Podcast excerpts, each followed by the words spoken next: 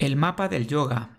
Bienvenidos, soy Manuel Navarro de Element Yoga School y en este espacio vamos a abordar con claridad y sencillez las inquietudes en el sendero del yoga.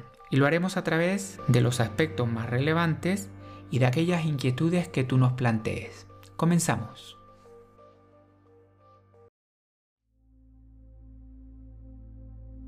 Pienso en la cantidad de años que me ha llevado entender más o menos lo que es el yoga. Y siempre pensaba que lo interesante que hubiera sido que alguien me diera un mapa, el mapa del yogi, por decirlo de alguna manera. Entonces, ese es el propósito de estos eh, podcasts o estos audios. Eh, compartir contigo de alguna manera una aceleración de las conclusiones tomadas en estos 20 años acerca de lo que es el yoga. Y quiero empezar por, por hablarte de yoga de maneras muy llanas, que son las primeras que aterrizan en nuestra cabeza, en nuestro ser, cuando empezamos a acercarnos a esta forma de ver la vida. Entonces, empecemos por definirlo como una experiencia. Imagínate, yoga es una experiencia. Eh, muchas veces hemos oído decir ese dicho tan bonito de nunca sabrás a qué sabe la miel hasta que la pruebes. Pues lo mismo, no podemos hablar de la miel si no la hemos probado.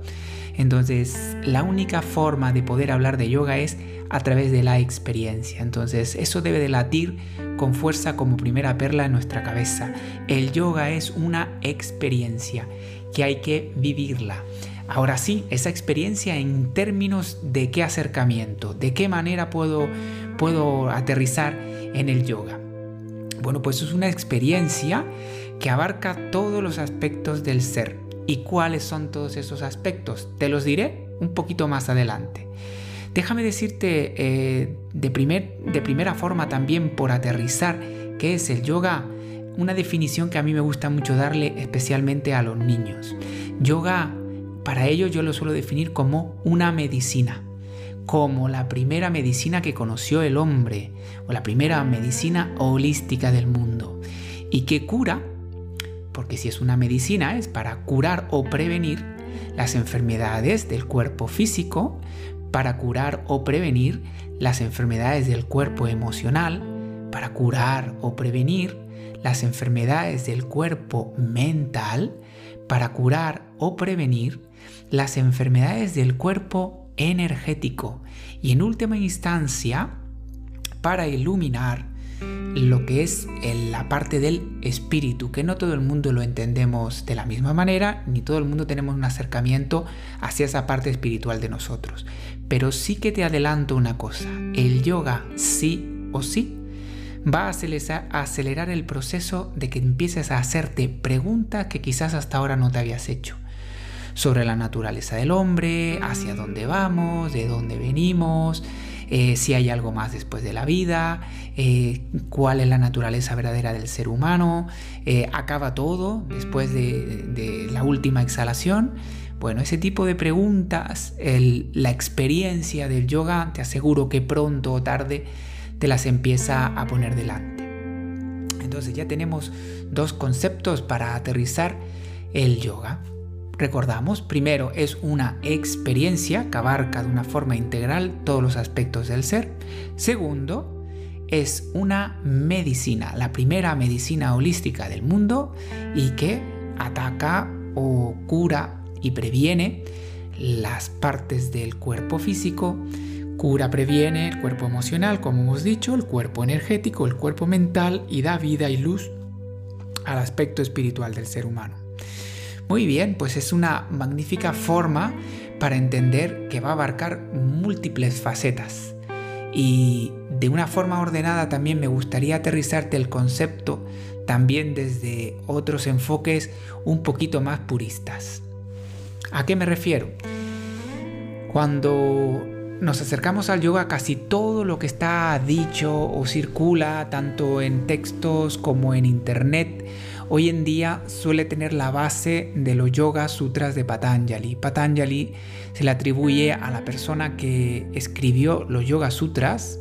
Los Yoga Sutras de alguna manera son un libro compuesto de cuatro mini libros eh, en forma de aforismo. ¿Qué es un aforismo? Quizás te pregunte, es como una especie de verso corto que encierra una gran verdad. Es decir, con pocas palabras se intenta decir mucho. Y los aforismos siempre están sujetos a interpretación. En, en, la antigua India y en los comienzos, cuando el yoga iba pasando de maestro a discípulo por boca a oído, normalmente la sabiduría de los maestros que iban haciendo el traslado de este conocimiento era lo que le daba el sentido al aforismo. Hoy en día existen ya varios textos que nos hablan y nos cuentan sobre los Yoga Sutras y nos intentan desvelar eh, lo que hay debajo de cada uno de los aforismos. Eh, te iré dejando si quieres también referencias a textos que puedes consultar para que puedas empezar a enriquecerte en este precioso camino que abordamos y comenzamos juntos.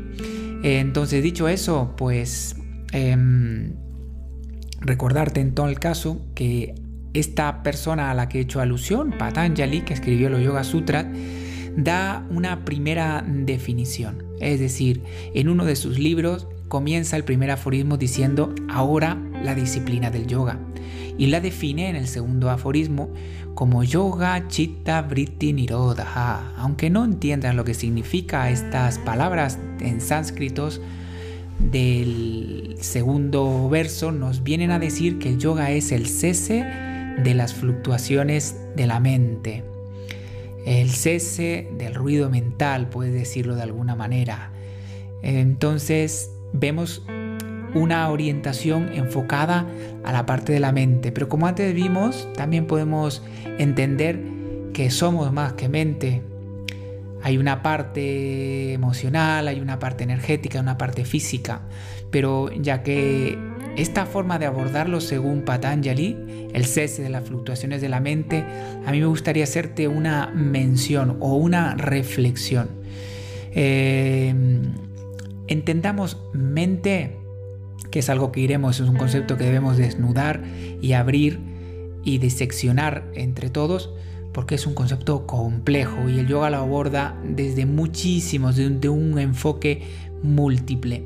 Pero a priori, déjame dejarte eh, el concepto de mente desde el punto de vista eh, de la parte alta de nuestra cabeza donde se producen los procesos intelectuales y el pensamiento, es la forma de entender la mente, pero hay una mente también, una mente abstracta, que es la que es capaz de intentar entender desde ahí conceptos que la razón no puede explicar. Y van a ser, como veremos más adelante, muy necesarios para ir enterrándonos en la verdadera esencia de lo que el yoga es. Muy bien, volvemos a recapitular. Ya tenemos por un lado el yoga es una experiencia integral que abarca todos los aspectos del ser. Por otro lado tenemos que el yoga es la primera medicina holística del mundo. Por otro lado tenemos que es el cese de las fluctuaciones de la mente. Y ahora me gustaría añadirte una definición más que volvemos a encontrar dentro de este texto de los Yoga Sutras de Patanjali y que viene a decirnos que el yoga es la disciplina o experiencia que nos ayuda a minorar las causas del sufrimiento del ser humano. Este concepto a mí me gusta mucho porque le da un sentido, una orientación clara a hacernos la vida más fácil. Y de alguna manera lo que intentaremos a través de esta, de esta sesión del mapa del yogi es intentar tener pistas claras de por dónde caminar y creo que este concepto que llamaremos kleshas, kleshas serán las causas del sufrimiento, pues el propósito del yoga, el yoga es aminorar las causas del sufrimiento. Aunque entraremos más detenidamente en ello, a priori dejemos esbozado una idea, una reflexión, si te parece. Vamos a entender que aminorar las causas del sufrimiento va a pasar por cinco estadios. Un primer estadio es, tenemos que aminorar estas causas de sufrimiento porque no conocemos o ya no reconocemos cuál es nuestra verdadera naturaleza espiritual. Otra forma o una evolución de estas causas de sufrimiento es que al no reconocer nuestra verdadera naturaleza, nos identificamos con la figura del ego y del yo como si fuera nuestra verdadera naturaleza. Una evolución en minorar también las causas del sufrimiento es ver que estamos atrapados por los deseos. Y de la misma manera sucede el sentido inverso. Estamos siempre con repulsión hacia aquellas cosas eh, que no nos gustan, aversión a lo que no nos gusta. Y por último, como causa del sufrimiento también, es el aferramiento a la vida material. Acuérdate que empecé contándote que pronto o tarde el sendero del yoga te va a poner en, contacto con una parte íntima de ti, con esa parte, llamémosla espiritual, pero que no tenemos que asociarla a una figura o a una deidad, simplemente a que el cuerpo o el aspecto del ser humano que conoces trasciende. Bueno, ya veremos que cada uno aquí tiene la libertad de acercarse, pensar y evolucionar en esta forma a medida que pues su vida, su camino, su experiencia pues le lleven. Entonces hemos añadido una más. Perdóname que sea pesado, pero a mí me encantaría que recordaras que el yoga es esto, una experiencia que abarca todos los aspectos del ser, que el yoga es la primera medicina holística del mundo que abarca todos sus aspectos, que por definición en Yoga Sutras es el cese de las fluctuaciones de la mente, que es buscar aminorar las causas del sufrimiento del ser humano. Y me encantaría ahora quedarnos pues de alguna manera con lo más complejo y de alguna manera con, con la puerta que nos puede ayudar a entender el yoga. Si miramos lo que significa yoga, la palabra yoga, yoga viene de la raíz etimológica yug, que significa unir, que significa uncir, que significa yugo. Yugo es lo que llevan a lo mejor las dos vacas para mantenerse la una pegada a la otra y, poder trabajar juntas. Entonces, esa es la raíz etimológica de yoga, unidad. Si tú piensas en términos de unidad y dices, ¿qué es lo que hay que unir? ¿Qué está desunido? ¿no? Esa es la, la pregunta que vendría siguiente. Entonces, de alguna manera es conectar lo que consideras que tú eres, es decir, la naturaleza del ser humano con la que tú te relacionas, no está desconectada ni es nada distinto de todo lo que acontece alrededor y dentro de ti. Entonces ese reconocimiento de ser parte integrante de algo mayor es de alguna manera lo que se definiría como, como yoga, como ese, esa unión. Y aquí me encantaría hacer una, una autopregunta, que sería, eh, ¿el yoga es una religión o no es una religión? Y te la quiero contestar precisamente desde el punto que te acabo de presentar, de definir eh, lo que significa yoga, la palabra yoga si hablamos de lo que es religión, vamos a hacer lo mismo. ¿De dónde viene o qué significa religión? Más allá de lo que el diccionario nos puede contar, porque tanto lo que es el yoga como lo que es una religión, el diccionario lo define de una manera muy curiosa. Pero más allá de ahí, religión viene de la palabra también religare. Hemos hecho lo mismo, buscar su raíz etimológica viene de religare. Y religare, el concepto de religare, ¿qué significa? Significa exactamente unir. Unir. La unión, ¿no? La religión es la unión con Dios. Claro, eh, la religión a lo mejor lo lleva a segmentos donde aparece la figura de, la, de, deidad, de, de atribuir que Dios es algo que está más arriba o más allá de nosotros, a la que se le se le suele dar algún aspecto de devoción y demás.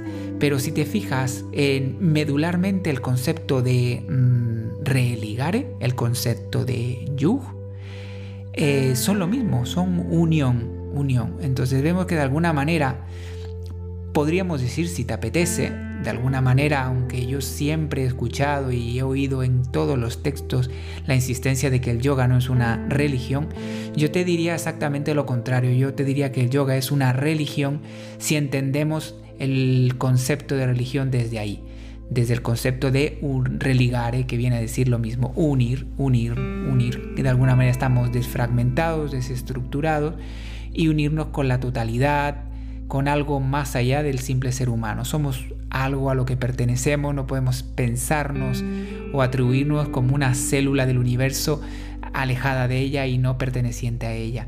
Por eso te decía que aunque en primera instancia esto a muchos les puede chirriar o sonar lejano, cuando uno se adentra de modo tangible la experiencia del yoga, verás que estos conceptos empiezan a salir. Y cuando ya recorramos junto un poquito de ese sendero del mapa del yogi, creo que será el momento oportuno de volver sobre estos conceptos para verlos de una forma más profunda que nos permitan dejar esa primera estructura de base que estamos eh, aterrizando en este primer audio. El impulso para también eh, grabar este tipo de, audios y compartirlos contigo tiene que ver y, me viene a la cabeza la imagen de una compi en clase después de, terminar su sesión de, de, asana, de posturas, se me acerca o me pide que me acerque y me dice, mira Manu, y, esto, y ya está, y esto, y esto es el yoga. Eh, en ese momento sentí el impulso de compartir contigo esto que estamos haciendo, el mapa del yogi. Porque la realidad en la que nos movemos es que cuando eh, decimos, ay, voy a hacer yoga o vete, haz yoga, yoga, siempre asociamos ir a hacer yoga como, como tener que vestirme, ir a un sitio ponerme una clase en internet y relacionarme con esta experiencia simplemente a través de las posiciones o las posturas de yoga. Entonces, decirte, yoga sí, las asanas sí son parte de lo que es el yoga en el tránsito. Pero eso no es yoga, es simplemente un pequeño eslabón más, es simplemente una herramienta más. El yoga tiene muchísimas herramientas dentro de esa caja que nos van a ayudar a ir equilibrando y mejorando todos esos aspectos del ser. Y las asanas tienen un poder importante del cual le dedicaremos algún capítulo específicamente a él.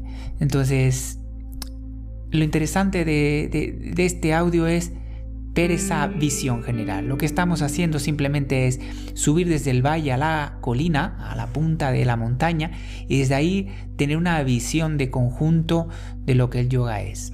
Entonces, recapitulando contigo, hemos dicho que el yoga es una experiencia que abarca todos los aspectos del ser. Hemos dicho también que el yoga es unión, el concepto de sentirnos desfragmentados y hay que unirnos como individuos con la totalidad, dicho de una manera sencilla, que el yoga es la primera medicina holística del mundo y que cura o previene pues todas las enfermedades de las distintas formas de entender el cuerpo. Hemos dicho también que el yoga es una religión visto desde el punto de vista del conceptual de que religión también significa unir. Y hemos visto también que el yoga es aminorar las causas del sufrimiento humano.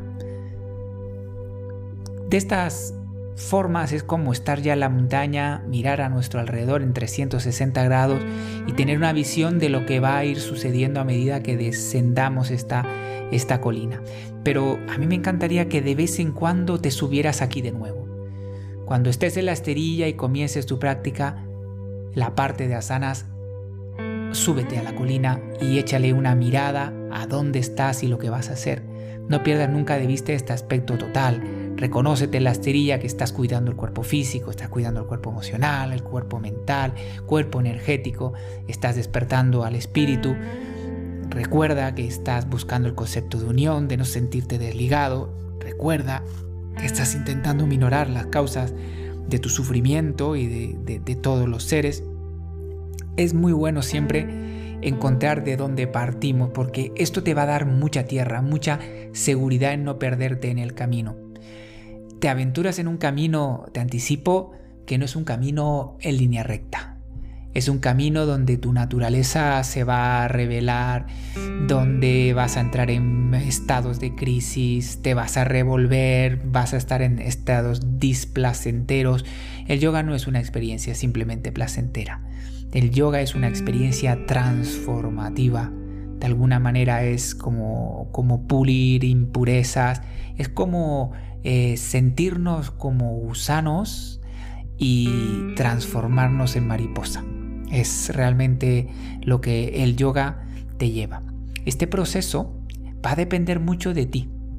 De ti en, en una forma también te lo voy a explicar desde el punto de vista del yoga. Los estudiantes de yoga, los que se acercan, pueden ser de naturaleza baja, media o intensa. Es decir, según el hambre, la fuerza o lo que tú le entregues, esta práctica integral, esta experiencia integral te va a devolver.